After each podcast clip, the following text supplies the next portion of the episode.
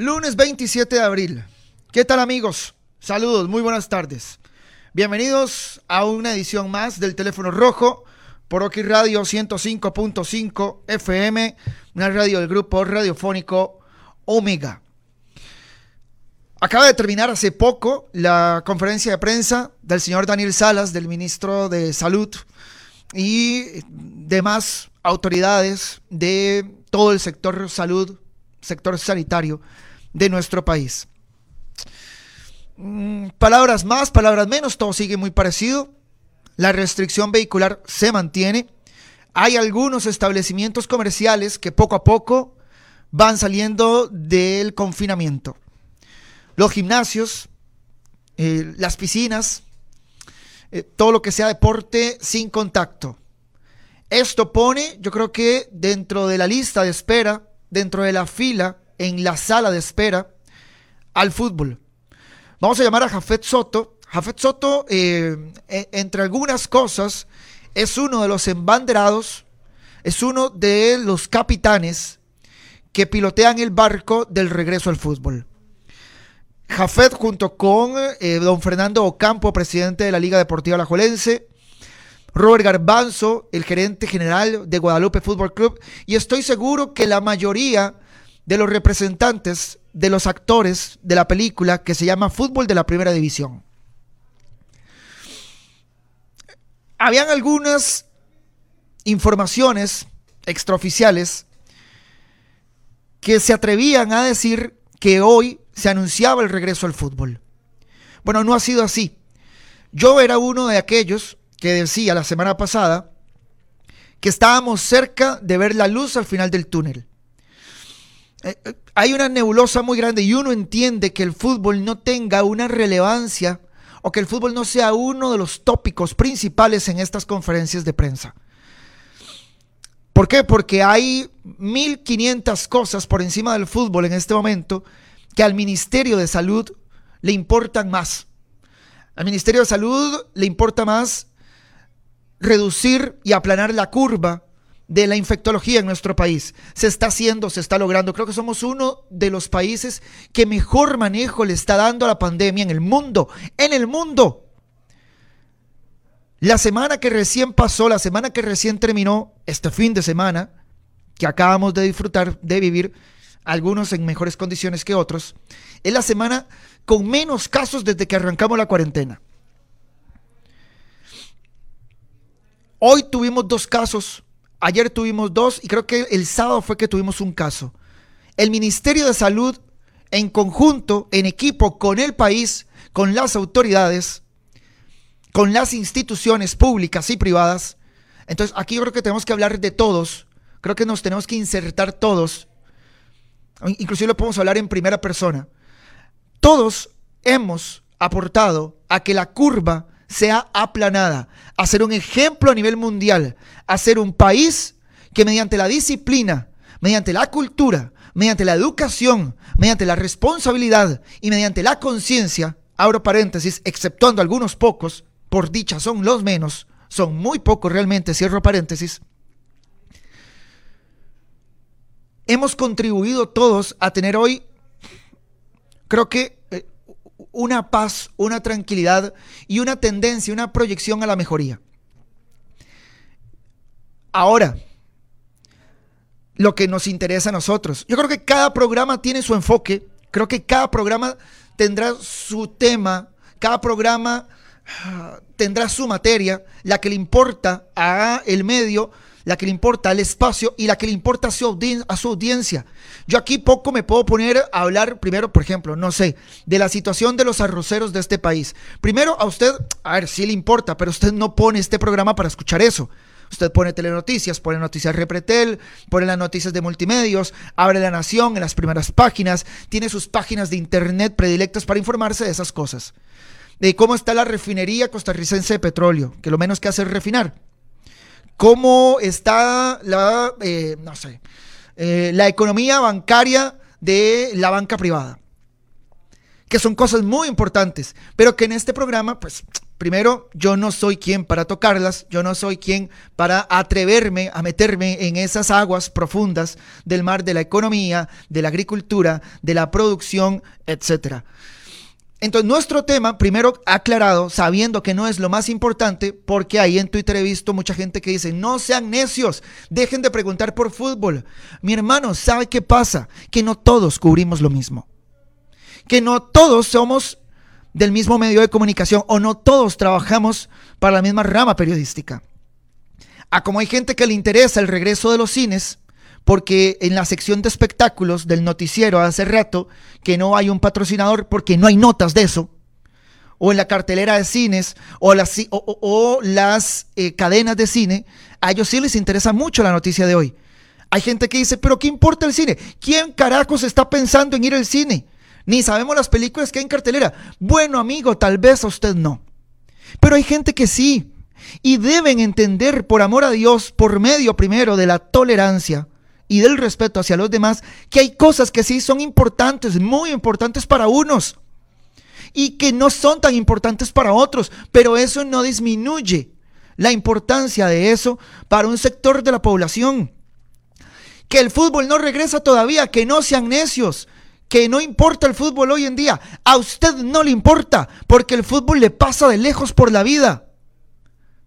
A usted no le importa porque no le gusta, tal vez, porque lo odia, porque hay gente que odia el fútbol, hay gente que el fútbol le transgrede la vida, el fútbol le roba paz, le roba sueño y le roba tranquilidad. Va a saber usted por qué, pero tendrán sus razones para odiar el fútbol.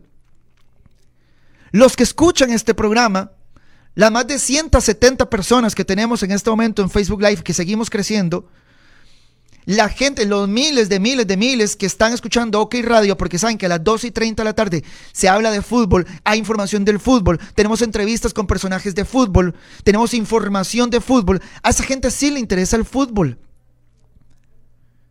Yo no soy un ma de gimnasios. Yo soy más de salir a correr, de ir a nadar, pero no soy un mae de pesas, no soy un mae de kilos, no soy un mae eh, de ir a meterme en un gimnasio, a hacer mancuernas, a hacer máquinas. Entonces, a mí poco me importa que se abran los gimnasios. Viejo, pero yo sé que hay un montón de gente, hay miles de personas que estaban esperando esta noticia. Y no por eso la voy a ningunear, no por eso la voy a desacreditar, descalificar o desmeritar, o, disminuir, perdón. Cada quien tiene sus sus, sus placeres, sus distracciones. Cada quien tiene sus, sus, hobbies y para esa persona es importante. Y yo estoy seguro que el fútbol nacional hoy importa mucho. Le importa, bueno, primero, desde el punto de vista creo que más drástico, más trágico y más triste de todos, a las familias de los futbolistas, de los dirigentes, de los trabajadores de los equipos de fútbol. Después, de ahí, que creo que es la primera línea, el balcón VIP de la gente que hoy está esperando a que se reactive el fútbol, a que griten puerta, vamos al fútbol, señores. Después de ahí estamos los que trabajamos para el fútbol, no con el fútbol, para el fútbol.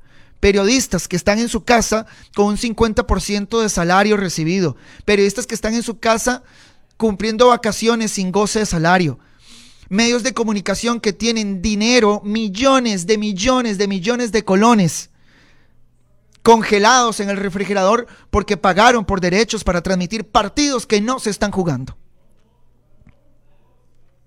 Después de nosotros vienen las economías adyacentes, las economías paralelas, las economías periféricas que están metidas con el fútbol. Gente que vende artefactos, instrumentos de fútbol, eh, no sé, este, elementos decorativos de fútbol, gente que vive del fútbol, que hace la carnita afuera, que vende el pastelito de papa, etcétera. Entonces sí, hay mucha gente que estaba esperando hoy la noticia del fútbol. A como estaban los nadadores que estaban esperando que las clases de natación o que las piscinas se reabrieran. También. Estoy de acuerdo, el fútbol no es lo más importante ahorita. Ahorita hay cosas más importantes. Pero cada persona tiene sus intereses. Cada medio de comunicación tiene su especialidad. Vamos a llamar a Jafet Soto. A Jafet tengo muchas cosas que preguntarle. Por ejemplo, hoy dijo el, eh, doctor Daniel Salas, el ministro de Salud de nuestro país, que todavía no tienen ningún protocolo médico que se haya entregado por parte de la UNAFUT. Esto retrasa mucho la historia. ¿Por qué? Porque pensábamos, creíamos y ya nos habían dicho que ya estaba avalado, que ya estaba confirmado, que ya estaba estudiado el protocolo médico que la UNAFUT está proponiendo para regresar al fútbol. Dice don Daniel Salas que no lo tienen todavía. ¿Dónde está ese protocolo médico? ¿Quién lo tiene? ¿Cuándo lo van a, ¿cuándo lo van a mostrar? ¿Cuándo lo van a exponer? ¿Cuándo lo van a analizar? ¿Cuándo regresará el fútbol? A mí sí me importa mucho. Si a usted no le importa, bueno, mi hermano, no sé qué está haciendo acá. Igual a Jafet le vamos a preguntar de otras cosas. Vamos a aprovechar porque es un personajazazazo. Por ejemplo, a mí me interesa mucho saber cómo está durmiendo Jafet en estos días. Jafet, yo creo que tiene algunas que otras bronquillas encima. Por ejemplo, eh, cómo le hace frente a la planilla del Club Sport Herediano, a los contratos de los futbolistas del Club Sport Herediano, cómo está Jafet negociando con sus patrocinadores, que son un montón tiene rotulado el estadio y la camisa y la pantaloneta y las medias del Club Sport. Y los calzoncillos no sabemos por qué no se ven. Pero es un gran vendedor de patrocinadores y de publicidad, don Jafet Soto. Y además, por supuesto, las publicaciones del periódico La Nación y las acusaciones de Cristian González con respecto a la manera en la que Jafet se hizo o no se hizo, o prestó dinero o no prestó dinero para las acciones de Grecia. Que sabemos que hay una querella privada por daños al honor a Jafet Soto y al Club Esporteriano contra don Amado Hidalgo y Antonio Alfaro, ambos periodistas del Grupo Nación, por publicaciones fuertes, altisonantes que han habido alrededor del señor Soto Molina. Vamos a ver si nos contesta la primera. Es un tipo ocupado, es un tipo eh, que pues tiene muchas cosas que hacer, así que uno le agradece muchísimo a Jafet que le conteste la llamada para hacer una entrevista.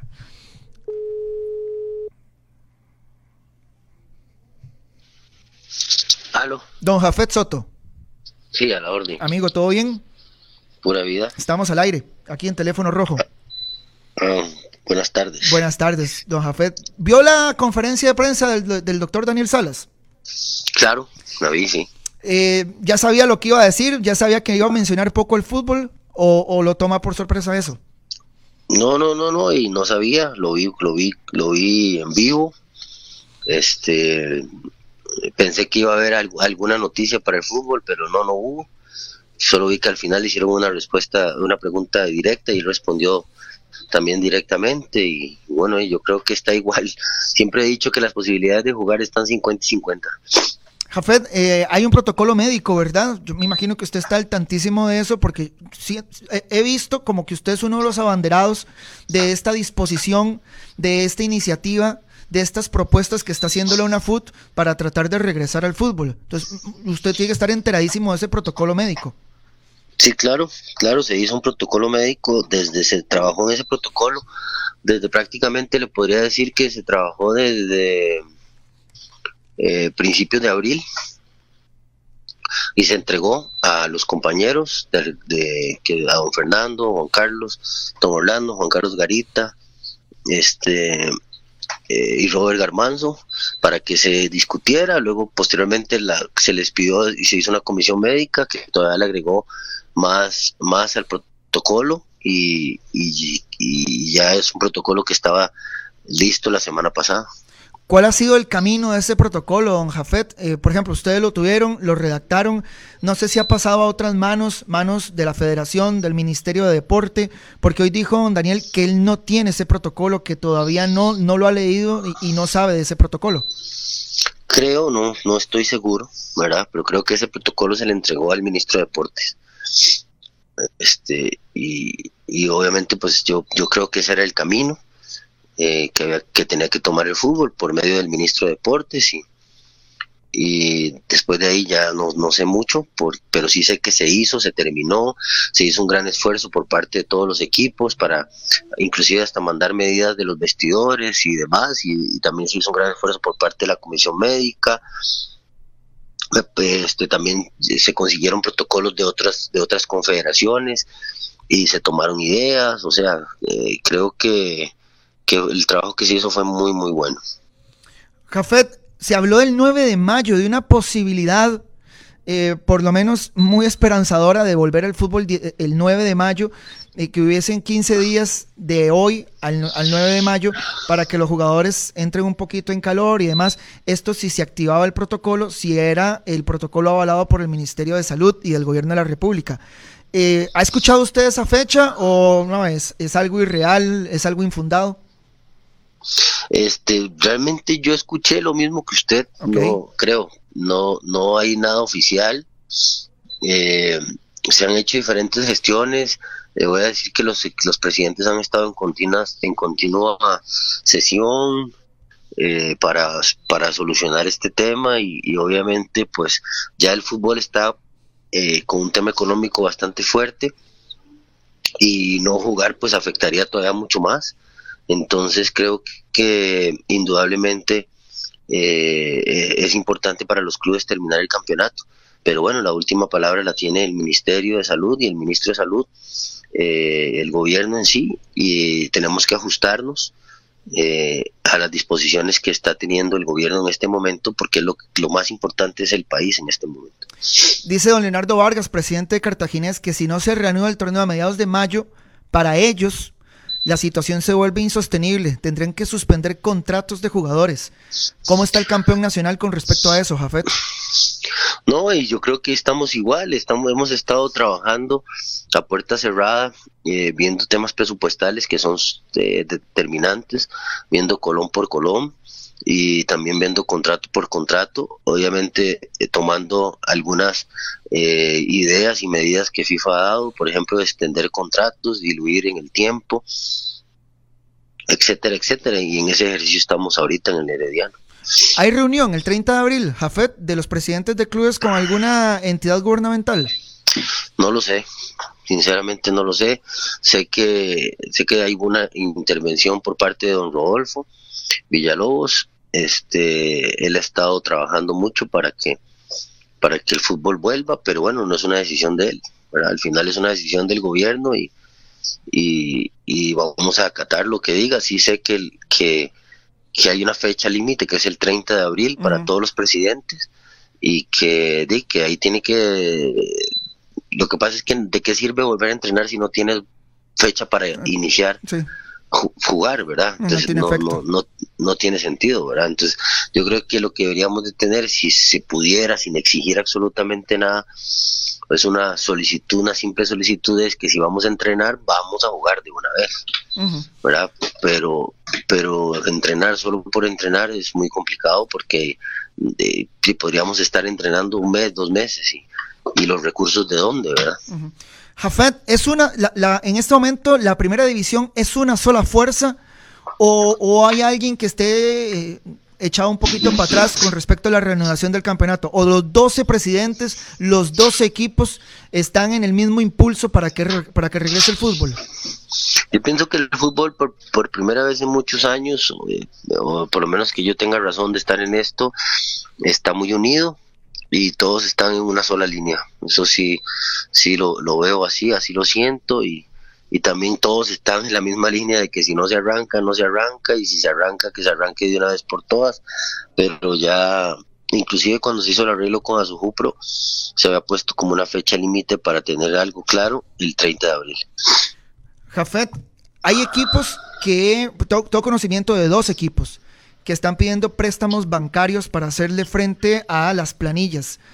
Eh, ustedes no, no me los imagino todavía en esto, pero si el fútbol no se reanuda, ustedes tendrían que llegar a esto en un, en un mes, en, un mes y medio, por ahí más o menos, si se estira este parón. Yo creo que todos estamos siendo afectados, no solo en Costa Rica, sino en el mundo. Eh, y claro que, que, que si hay que tomar medidas, se tomarán medidas. Eh, ya las hemos estado analizando, cuáles son, cómo las haríamos, qué haríamos, eh, y hay que hacer lo que hay que hacer para mantener a flote eh, la, la, parte económica, ¿verdad? Entonces, creo que indudablemente hay que recurrir a lo que sea para, el, para buscar esa estabilidad económica y no dejar de cumplir lo que se pacta. Jafet, ¿cuál es la entrada de dinero que tiene Herediano en este momento? Ahorita tenemos la televisión que ha sido un, un baluarte, eh, en un gran apoyo y algunos patrocinadores que se han quedado acá, más el préstamo de algunos jugadores que tenemos afuera que han venido, eso ha, ayudado muchísimo, ¿verdad? A apaciguar y algunos jugadores que tenemos proyectados también, pues mover en el mercado internacional, entonces eso también nos, nos, el, el hecho de que haya ofertas por ellos, pues nos, nos da cierta tranquilidad, ¿verdad? Obviamente los precios van a bajar, eso es una realidad, pero por lo menos es, es algo que llega al, una gotica que llega más para, para sumar, ¿verdad? Jafet, em, ¿cuántos patrocinadores se le fueron? Eh, no son muchos, realmente no son muchos. Y, la verdad que eh, con algunos lo que hicimos fue renegociar, extender, dar más tiempo, bajar montos, pero pero el, en, este mes ha sido un mes de acomodo para muchos, para muchos socios comerciales. Jafet, ahí estamos ahí, ¿verdad? ¿Me escucha? Sí, aquí estoy, aquí estoy. Jafet, ¿cuánto ha empujado Food TV para la reanudación del campeonato nacional? Yo creo que no ha tenido nada que ver eh, Food TV. Eh, Food TV ha, apoyado económicamente a todos sus equipos eh, y, y, eso lo agradecemos.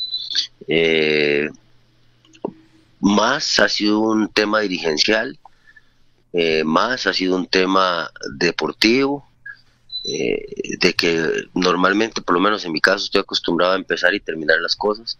Entonces, creo que, que eso es una algo que, que, tenemos que hacerlo. Sea terminar, decir, ok, no hay, no hay campeonato, se terminó, pero se terminó. O vamos a jugar de aquí a aquí ok, se jugó, pero no, se han hecho, eh, la mayoría se han hecho gestiones completamente y únicas exclusivas dirigenciales de, fútbol. Jafet, y, digamos, eh, en conversaciones con la televisora, eh, hay, a ver, un trato a muerte de si esto se extiende y se extiende y se extiende, ustedes seguirán recibiendo ese dinero o hay algún suspenso con respecto a eso. Sé porque ese es, digamos, por ejemplo, en Tigo, el principal eh, la principal entrada de dinero de los equipos de Tigo es la televisora. Me imagino que del lado de Food TV también es igual. Ustedes les quitan esa sombrilla, Jafet, y ahí sí se puede ir todo por un caño, ¿verdad? Bueno, yo creo que eso es algo privado con cada uno de los equipos que está con Food TV y cada uno verá eh, de acuerdo a su contrato, ¿verdad? Eh, en este caso, FUTV ha sido un baluarte, lo dije ahora y lo repito, ha sido un apoyo incondicional hasta el momento. Y, como, por ejemplo, hoy me llamaron de una radio que no podían este, pagar por esto, por esto, por esto, por esto, y uno entiende, pero no van a pagar ahorita, pero van a pagar más adelante. Entonces yo creo que en esto lo más importante es saber que esto es una situación que no está solo eh, X empresa o otra empresa, estamos todos en este barco. Y hablo de todo, hablo de todo el país. Porque si usted me pregunta a mí qué es lo primero que va a hacer si tuviera eh, eh, la economía para irme de vacaciones, eh, lo, haría en Costa Rica. Porque ocupamos que el turismo vuelva a generar empleo, vuelva a trabajar trabajo, entonces vuelva a generar trabajo. Entonces esto es un problema de todos. Entonces si, si ellos me tienen, si yo, si yo tengo que dar eh, y acomodarme, me acomodaré. O sea, eso no, no, no, no, no tenemos ningún problema porque sabemos que todos estamos igual. Jafet, ¿y cómo ha hecho con los jugadores? Porque bueno, los jugadores ahorita tienen un porcentaje menos de salario. Esta pregunta se la quería hacer un día de estos a Agustín Lleida, pero bueno, se me fue en, en, una de las entrevistas que tuve con él.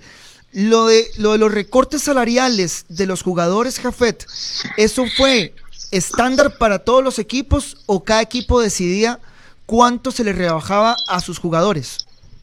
No, estándar. Estándar. Es un arreglo con... Sí. ¿Y se, ¿Y se puede saber cuál es el recorte a cada jugador? No, es, es era una base de 500 mil colones. De ahí para abajo el 100% del salario a los jugadores que ganaban menos de 500 mil y de ahí para arriba un 50%. Ok, y con, en su equipo, con todos se hizo la misma negociación, aunque algunos ganaran un poquito menos que otros. No, es que es que el, el, el, piso era 500 mil corones. Estándar para todos. El, piso eran 500 mil corones. El que ganaba 450 mil ganaba los 450 mil. Ok. Jafet, ¿cómo ha estado estos, estos días con, bueno, con esta bronca? Porque esto es una bronca, yo sé, para todos los, todos los dirigentes del país. Eh, es un dolor de cabeza eh, hacer números, salir eh, tablas por lo menos, no perder mucho. Pero es que usted, Jafet, eh, usted tiene un arrastre de broncas, déjeme decirle, eh, con, esa terminología. Por ejemplo, las publicaciones de La Nación, que sé que hay una querella contra Amado Hidalgo, contra Antonio Alfaro, eh, también las acusaciones de Cristian González, contra usted también, la, lo que era la remodelación del estadio, que imagino que está varada. ¿Cómo ha dormido estos días? para, para muchos ticos, el mejor gerente deportivo del fútbol nacional. Súper bien, Súper bien, hay un dicho que me dijeron en mi casa desde chiquitito, me lo decía mi abuela, el que nada debe, nada teme. Entonces, súper bien, súper bien. Jafet, ustedes sacaron eh, una carta para los socios, ¿verdad? Diciéndoles que estuvieran tranquilos, que Herediano iba a salir limpio de todo esto. No, eso lo sacó la asociación, nosotros somos Fuerza Herediana. Ok, pero sí era para los socios, ¿verdad? Sí. Y eh, usted, por supuesto, que dio eh, luz verde para que se sacara esa carta, porque usted esa, esa carta es de la asociación. La asociación es una cosa y nosotros somos otra cosa. Pero habla de usted en la carta. Ah, nosotros somos, somos los arrendatarios del Club Herediano, nada más. Jafet, ¿en qué consiste la querella contra Amado Hidalgo y contra, y contra... Tiene que, tendría que llamar al abogado, yo no soy abogado, llame al abogado, Juan Carlos es el especialista. Yo a eso no me refiero, a esos temas no me refiero. Soy muy respetuoso. Si usted quiere hablar conmigo, puede hablar de fútbol, que creo que sea el guillo. Sí, sí, y de lo otro, de lo otro no soy quien para hablar, eso ya es un tema legal y eso yo no soy abogado. Bueno, hablemos de fútbol entonces, Jafet. Vio que Daniel Colindres dijo que tal vez se acaba la temporada en Bangladesh y que podría regresar al país. Sí, tipazo ese, es un jugadorazo. ¿Se le iluminaron los ojos cuando dijo eso, no? No, no, no, no. Vieras que, que lo quiero mucho.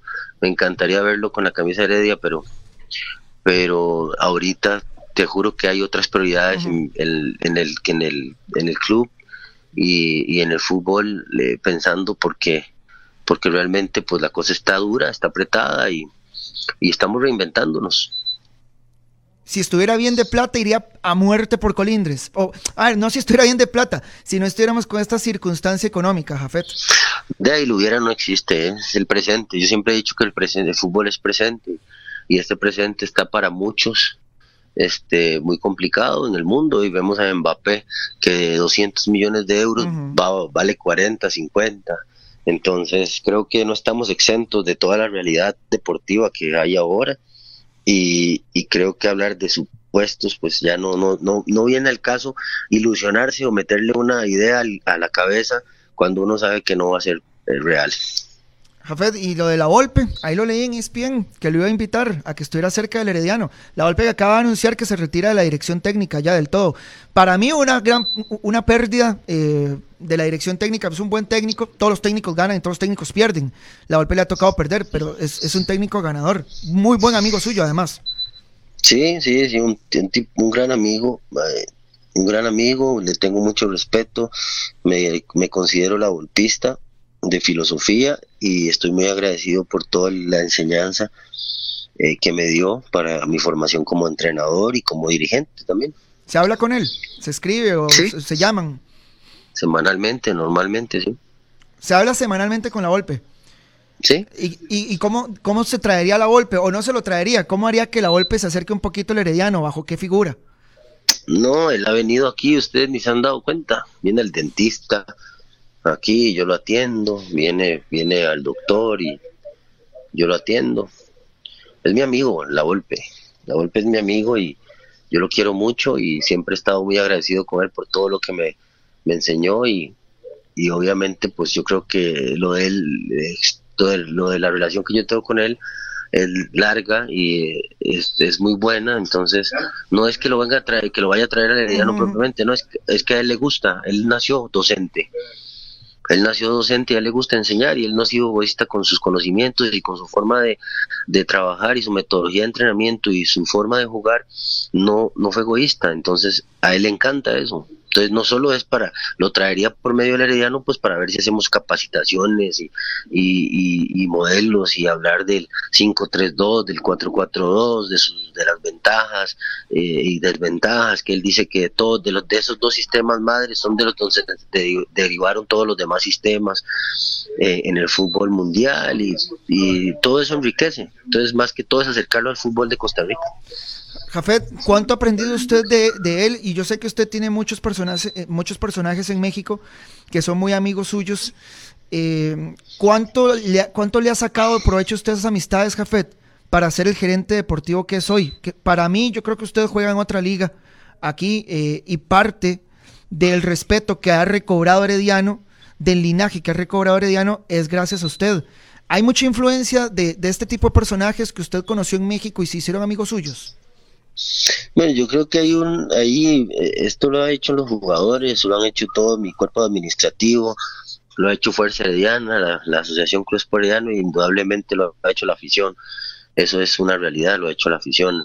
Esto no es el éxito o el fracaso solo de Jafet o esto, no es un trabajo en equipo y siempre lo, lo veo así. Y la influencia que tuvieron los Miguel Mejía Barón, los Javier Aguirre, los Puente, los Bucetich, los Enrique Mesa, los Tomás Boy, los Buen Omar Romano, eh, los Ricardo Lavolpe, eh, los Mario Carrillo. Esa tuve la suerte de tener entrenadores de ese nivel, de ese nivel y, y obviamente pues también apuntar, no quedarme con lo que con lo que veía en la cancha, sino llegar a mi casa, apuntar y hacerme una bitácora de cada uno. Y creo que todo eso me sirvió de mucho a hoy me ha servido de mucho, sigo en contacto con muchos, me respetan mucho. Hace tres días hablé con el hijo del profesor Mesa, que es amigo personal, este, eh, y, sigo, y, sigo, y sigo en contacto con el fútbol mexicano, eh, pues diariamente, podría decirse que diariamente. Entonces, creo que la influencia del fútbol mexicano en mí es, es totalmente.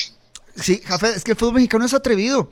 Yo, a ver, yo recuerdo aquí lo más atrevido que habíamos visto también provino de México cuando estuvo aquí don Jorge Alarcón. Y, era muy bueno, don Jorge Alarcón. El fútbol mexicano se baila a todo mundo, o por lo menos e, esa idiosincrasia o esa doctrina futbolística, eh, usted la trae, Jafet, usted aquí se baila todo mundo, eh, eh, con jugadores, por ejemplo, este, con convenios y demás. Le aprendió muy bien, ¿no? Usted esas pulsaciones al fútbol mexicano.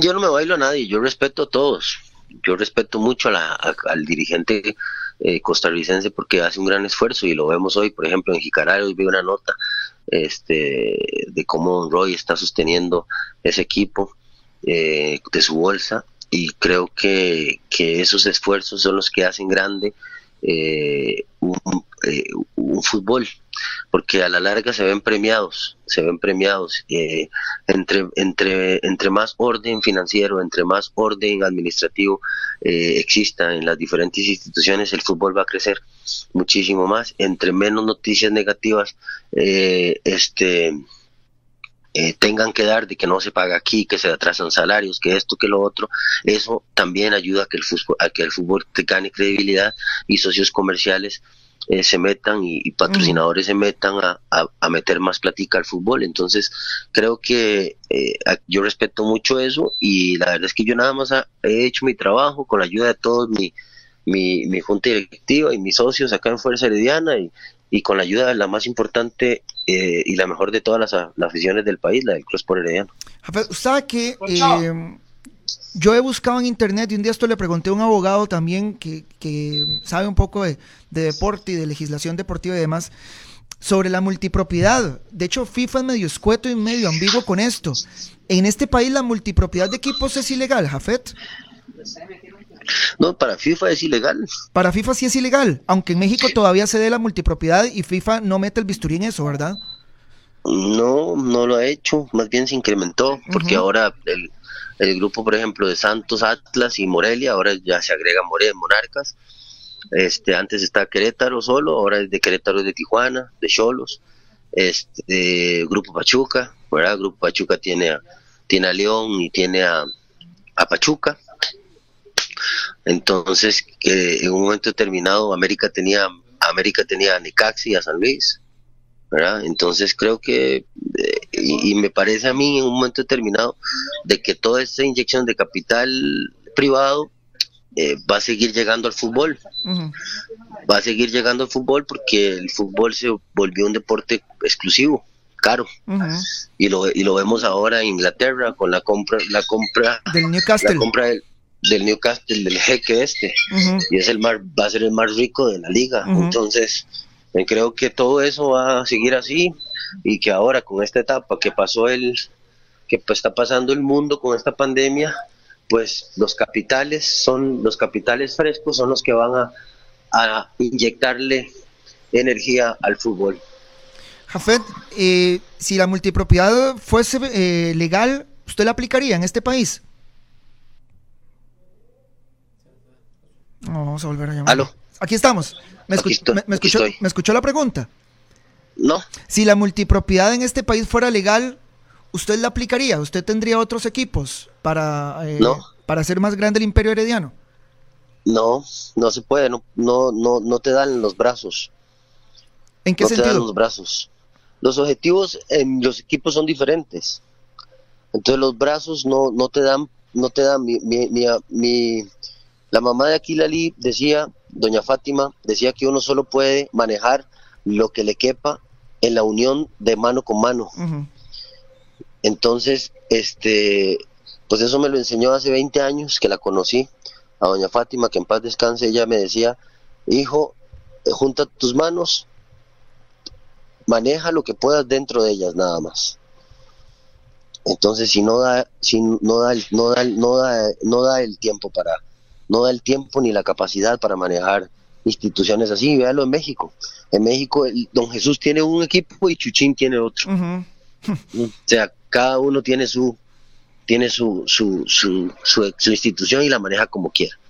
Jafet, eh, bueno, ahí vi que el Comité de Ética de la Federación Costarricense de Fútbol, bueno, esto fue, esto fue eh, ya, ya, hace algunos días que le notificó a usted y a Orlando Moreira y a Pablo Salazar eh, sobre una investigación que se realiza en, su contra por un supuesto conflicto de intereses en el caso de Herediano y de Grecia. ¿Cómo, cómo evolucionó eso? ¿Cómo va ese...?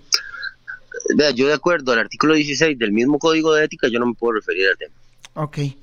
Jafet, ¿usted se arrepiente del movimiento que hizo con Pablo Salazar? de ponerlo con poder generalísimo en Grecia siendo eh, parte del herediano al mismo tiempo. Es que eso es que eso no fue un favor que yo se lo pedí, ya lo explicó mi amigo en ESPN en una nota en ESPN, ya, ya lo explicó él, yo, lo, yo, yo creo que eso es algo que le tendrían que preguntar a José.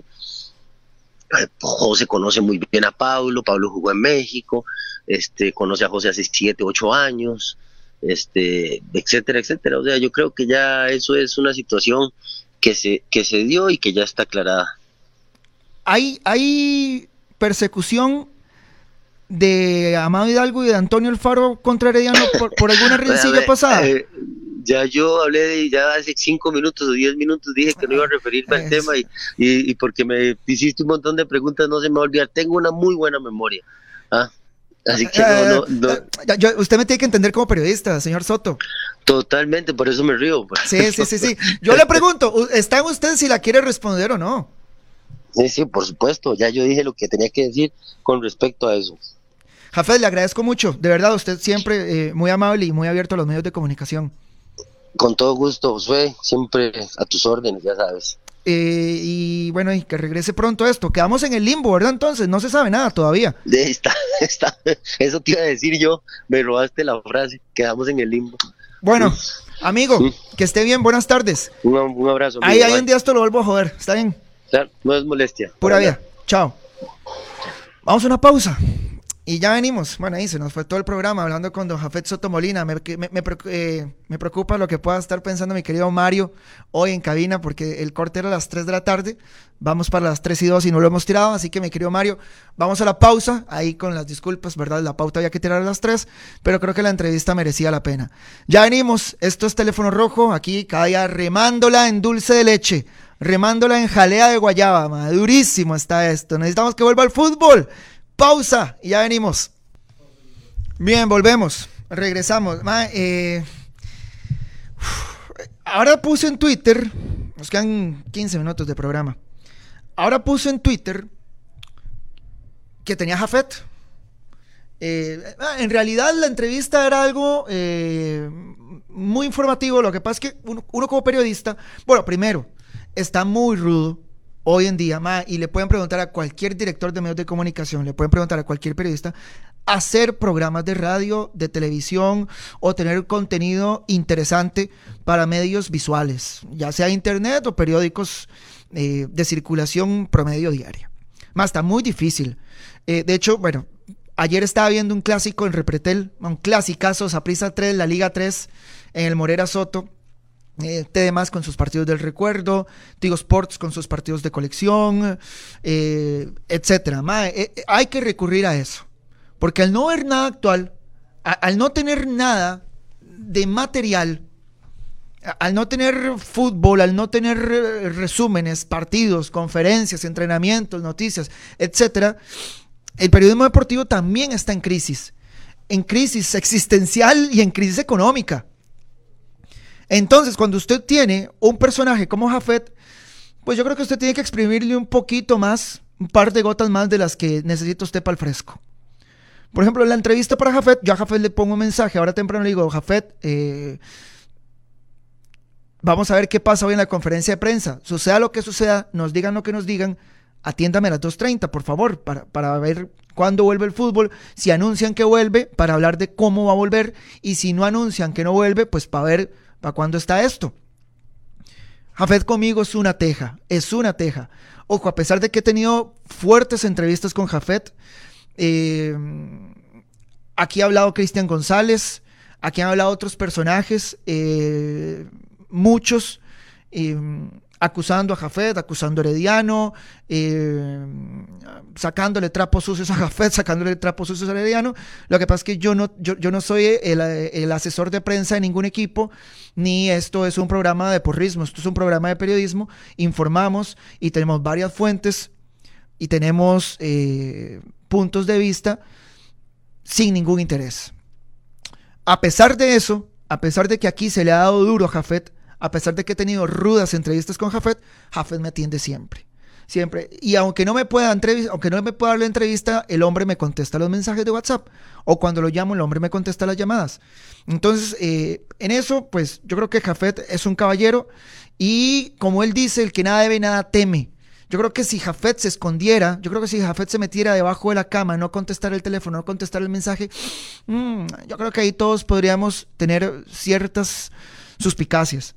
Pero cuando usted ve a Jafet tan transparente, cuando usted ve a Jafet que contesta todas las llamadas, excepto La Nación, porque Jafet siente que hay una persecución por parte de los periodistas de La Nación, yo no lo veo así. Yo como periodista no puedo decir eso.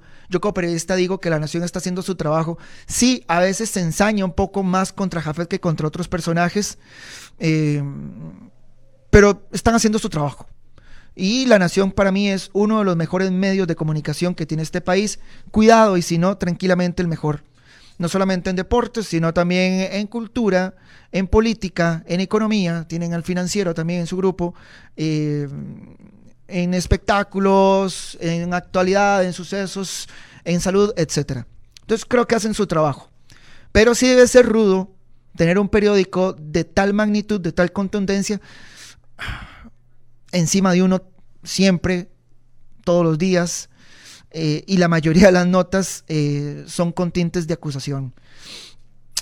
Entonces yo entiendo que Jafet no le da entrevistas a la nación. Afuera de la nación, Jafet habla con todos. Entonces hoy había que sacarle un poquito más el jugo. Le preguntamos de Colindres. Eh, yo sabía que difícilmente me iba a dar alguna luz sobre Colindres, aunque sí sabemos que Jafet ha hablado con Colindres, el mismo Colindres no lo ha dicho a nosotros. Eh, Jafet ha buscado a Colindres, le ha preguntado su situación contractual, eh, lo ha seducido con mejores ofertas económicas y demás. Y el día de mañana, si Colindres regresa al país y se baja del avión y en, el Juan Santa María se pone la roja y amarilla, y no se pone la gloriosa morada y blanca, yo creo que más allá de una bomba mediática, no debería sorprender a nadie, porque ya pasó, por ejemplo, con Jelsin Tejeda un jugador que salió del país y todos juramos que el día de su retorno regresaría de morado y blanco y no fue así. ¿Por qué? Porque sabemos que las tácticas de negociación de Herediano son muy buenas, no voy a decir que mejores que las de Saprisa, pero sí le ha ganado partidos en la mesa a Saprisa que antes Saprisa no perdía. Le ha ganado contrataciones, le ha ganado negociaciones, le ha ganado fichajes que antes ni en la mente del herediano más optimista, ni en el sueño más mojado de los heredianos hubiese sucedido. Nunca. Hoy Jafet hace posible eso. Había que preguntarle varias cosas y había que aprovechar eso. Que hay gente que me pone hoy eh, Jafet de la vieja confiable cuando no hay rating, esto y lo otro. Sí, ¿y qué? Es mi brete y la estoy pulseando durísimo. Y los dos patrocinadores que teníamos en el programa, pues nos han dicho adiós de momento. No nos han dicho adiós, nos dijeron hasta luego. No los voy a mencionar, pero les agradezco mucho. No los puedo mencionar porque por la radio, por mí los mencionaría, pero por la radio hay una ética y hay un respeto que yo les debo a ellos y un agradecimiento eterno, dure lo que dure este programa en 105.5 FM en OK Radio. Yo les debo eh, un agradecimiento porque es la primera vez que tengo un proyecto propio y ha sido OK, ha sido Jorge Hernández y el grupo radiofónico Mega los que han confiado en mí. Entonces, por eso es que si Jafet es la vieja confiable del rating, en medio de un ciclón, en medio de un vendaval, en medio de un huracán que está pasando por los medios de comunicación hoy en día, pues yo voy a tener aquí a Jafet. El miércoles vamos a tener a Agustín Lleida. Con Jada vamos a hablar varias cosas también. No le vamos a preguntar solamente. Yo, ¿para qué voy a agarrar una entrevista de Jada para preguntarle solamente sobre si arranco o no el campeonato nacional? Si lo puedo tener, le puedo preguntar por fichajes para la liga, por el centro de alto rendimiento de la liga, por la bendita 30, por cómo están trabajando sus jugadores desde la casa, etcétera. ¿Por qué? Porque yo me debo a OK Radio de 2.30 a 3.30 lunes, miércoles y viernes desde hace 3, 4 meses que tengo el programa acá. Hay gente que no le gusta Jafet, pero igual escucha. Hay gente que odia a Jafet, los apricistas y los, y los alajuelenses, obvio y naturalmente. Si vos tenés a un tipo que vino, le cambió el rumbo a la historia, agarró el fútbol nacional lo metió en una licuadora y, lo, licuó, lo desbarató, lo destruyó todo, y de, de esa licuadora salió un cóctel que tiene ingredientes y sabores muy distintos a los de hace 7, 8 años, que antes sabía un poquito más a Liga Deportiva La Juelense y a Saprisa y hoy tiene un sabor muy predominante herediano, por supuesto que Jafet no va a ser querido por la gran mayoría de este país que son sapricistas y son liguistas. Pero Jafet es uno de los embanderados del regreso al fútbol. Jafet es uno de los personajes que yo creo que más temas nos puede dar. Entonces, de ahí la entrevista con Jafet Soto. No es que, es que Josué es una cuestión de rating, es que usted lo llama porque le da rating. Sí, ¿y qué? Ma, usted sabe que yo digo las varas así como son y soy transparente. Y a como le agradecí un montón a los patrocinadores cuando entraron aquí, hoy los entiendo y digo que se nos han ido los dos patrocinadores que teníamos, que teníamos en este programa. A como se han ido un montón de patrocinadores de equipos de fútbol. Se fueron un montón de patrocinadores de la federación, de la selección, de la UNAFUT. Se fueron patrocinadores de otros programas de radio, inclusive al punto de cerrar los programas de radio los números nuestros han bajado, pero siguen siendo buenos. Siguen siendo buenos. Para el, para el contexto socioeconómico que tenemos, son buenos números. Comparados con otras radios que son de deportes. No voy a decir números porque eso sí sería una deslealtad total. Pero radios que tienen 70, 80 años de transmitir deporte, de tener derechos de transmisión, que todos los domingos transmiten partidos de fútbol, hoy nosotros tenemos, por lo menos en este espacio, de 2.30 a 3.30 en teléfono rojo, tenemos mejores números que ellos. Y eso es de agradecer, primero a la audiencia, segundo la radio. Y tercero, yo creo que sí, tenemos que voltar el rótulo por lo menos un poco y hacer eco de un brete que estamos haciendo aquí, de un trabajo, de un esfuerzo, de un músculo que estamos activando aquí para tratar de que se nos vaya la menor cantidad de gente posible, pero amigo, es rudo, es difícil. Créame que los medios de comunicación estamos padeciendo. Y hoy, que hemos cambiado el discurso, mm, yo no sé si decir que hemos cambiado el discurso. Porque hace mes, mes y medio, yo era uno de los primeros que decía, el fútbol tiene que detenerse. No estamos con cabeza para pensar en el fútbol. No tenemos mente, espíritu, cuerpo ni corazón para pensar en el fútbol. ¿Por qué? Porque en aquellos tiempos teníamos 35, 36, 40 casos diarios. ¿Por qué? Porque la pandemia nos estaba dejando eh, tirados en la calle, desnudos a todos. porque nos había agarrado desprevenidos, porque no sabíamos de qué venía esto, de qué trataba esto, cómo era esto. Porque no sabíamos si íbamos a caer en la situación, en la actualidad que tenía, por ejemplo, Italia, que tenía, por ejemplo, España, que tenía, por ejemplo, Estados Unidos hasta el día de hoy, el mismo México hasta el día de hoy. No sabíamos si de 40, 30 casos por día íbamos a pasar a 80, 100, 150, 200, 1000, 1500, 3000 casos por día. Entonces, ante esa venda que teníamos en los ojos, yo creo que era mejor el resguardo, yo creo que era mejor el recato, yo creo que era mejor la prudencia. Y decir, no viejo, no estamos para jugar fútbol, no estamos para patear una bola, no estamos para un Saprisa Liga, pon Herediano Cartaginés, estamos para quedarnos metidos en la casa, en confinamiento, en aislamiento social descomprimirnos un poco, deshumanizarnos un poco inclusive, no abrazarnos, no besarnos, no juntarnos, no tomarnos algo, no ir a fiestas, no meternos en la casa de amigos, etc. Hoy el discurso cambia. ¿Por qué? Porque ya tenemos esto un poquito más claro. Aplanamos la curva. Como país, este es el partido más grande que hemos jugado en los últimos tiempos. Tal vez después de aquel Costa Rica-Holanda del 2014 en Salvador de Bahía que quedamos eliminados en cuartos de final en la Copa del Mundo de, Brasil. Este partido lo ganamos todos y lo estamos ganando todos. Claro, no podemos aflojar las tuercas. Pero tenemos, que seguir así. Pero vea que hoy ya se abrieron algunos mercados y así se van a tener que ir abriendo algunos mercados. He sido un defensor a ultranza, he sido un paladín de la liberación de la economía. De a poco, no es que nos vamos a tirar todos a la calle y en 15 días vamos a tener un concierto y cines llenos y nos vamos para la playa y vamos a bailar en la noche, esto y lo otro. No, pero sí tenemos que ir acercándonos poco a poco a eso. Aplanando la curva de rendimiento, perdón, aplanando la curva de infectología, manteniendo el distanciamiento social con restricciones. Yo me veo con gente, aquí no voy a hacer doble discurso, yo no estoy metido en la casa en una jaula como un canario, no, yo veo a mi novia, voy donde mis suegros, que es, el papá y la mamá de mi novia, y ¿qué pasa? Que antes de entrar a esa casa yo no saludo a nadie sin antes eh, haberme lavado las manos, desinfectado, eh, lo que traigo de afuera se desinfecta, se lava, se limpia, etc. Después sí, usted saluda, pa, pa, pa, y ahí se queda en la casa tranquilo.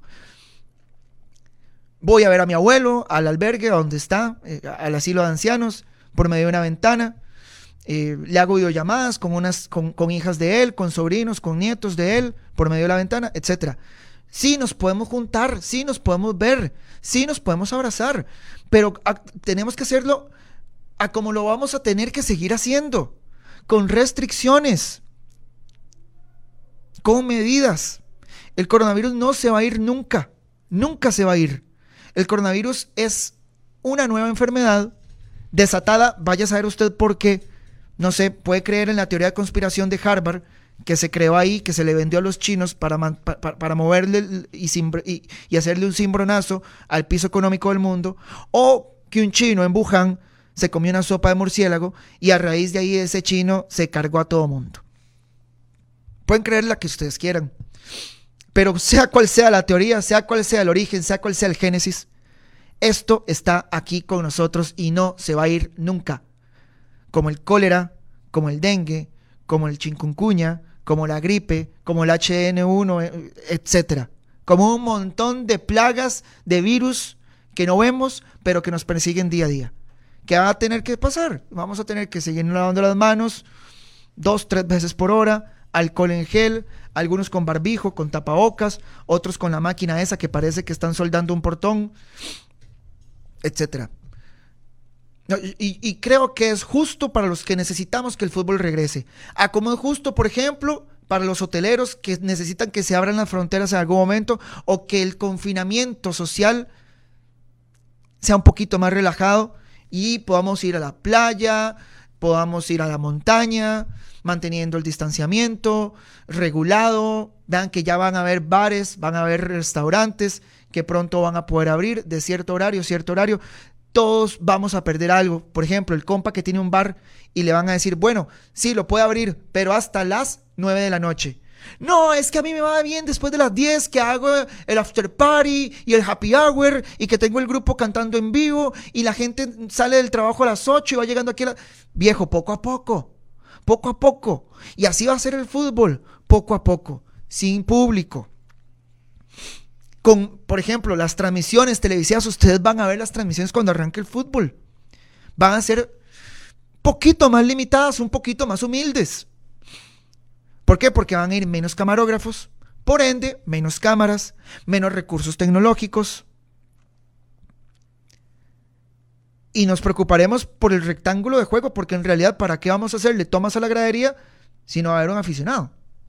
Entonces nos conformaremos con el ángulo, con, el ángulo del partido y un par, de, cámaras para las repeticiones.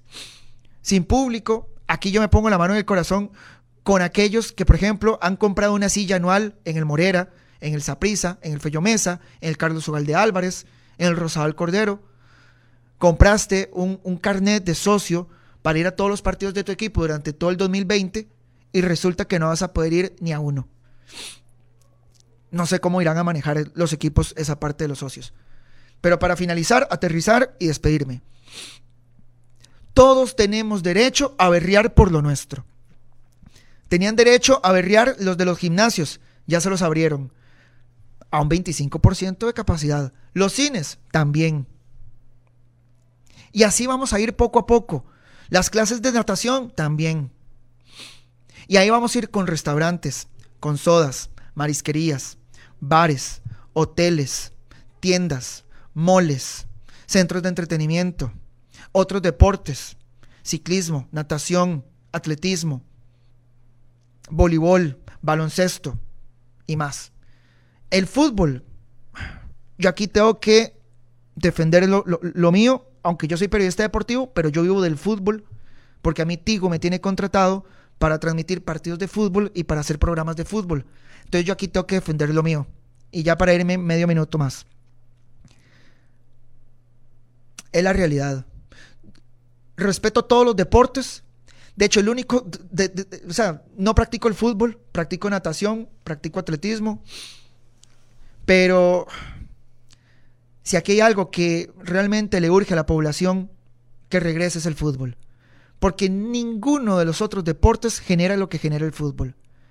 Ni en la economía, ni en la recreación social.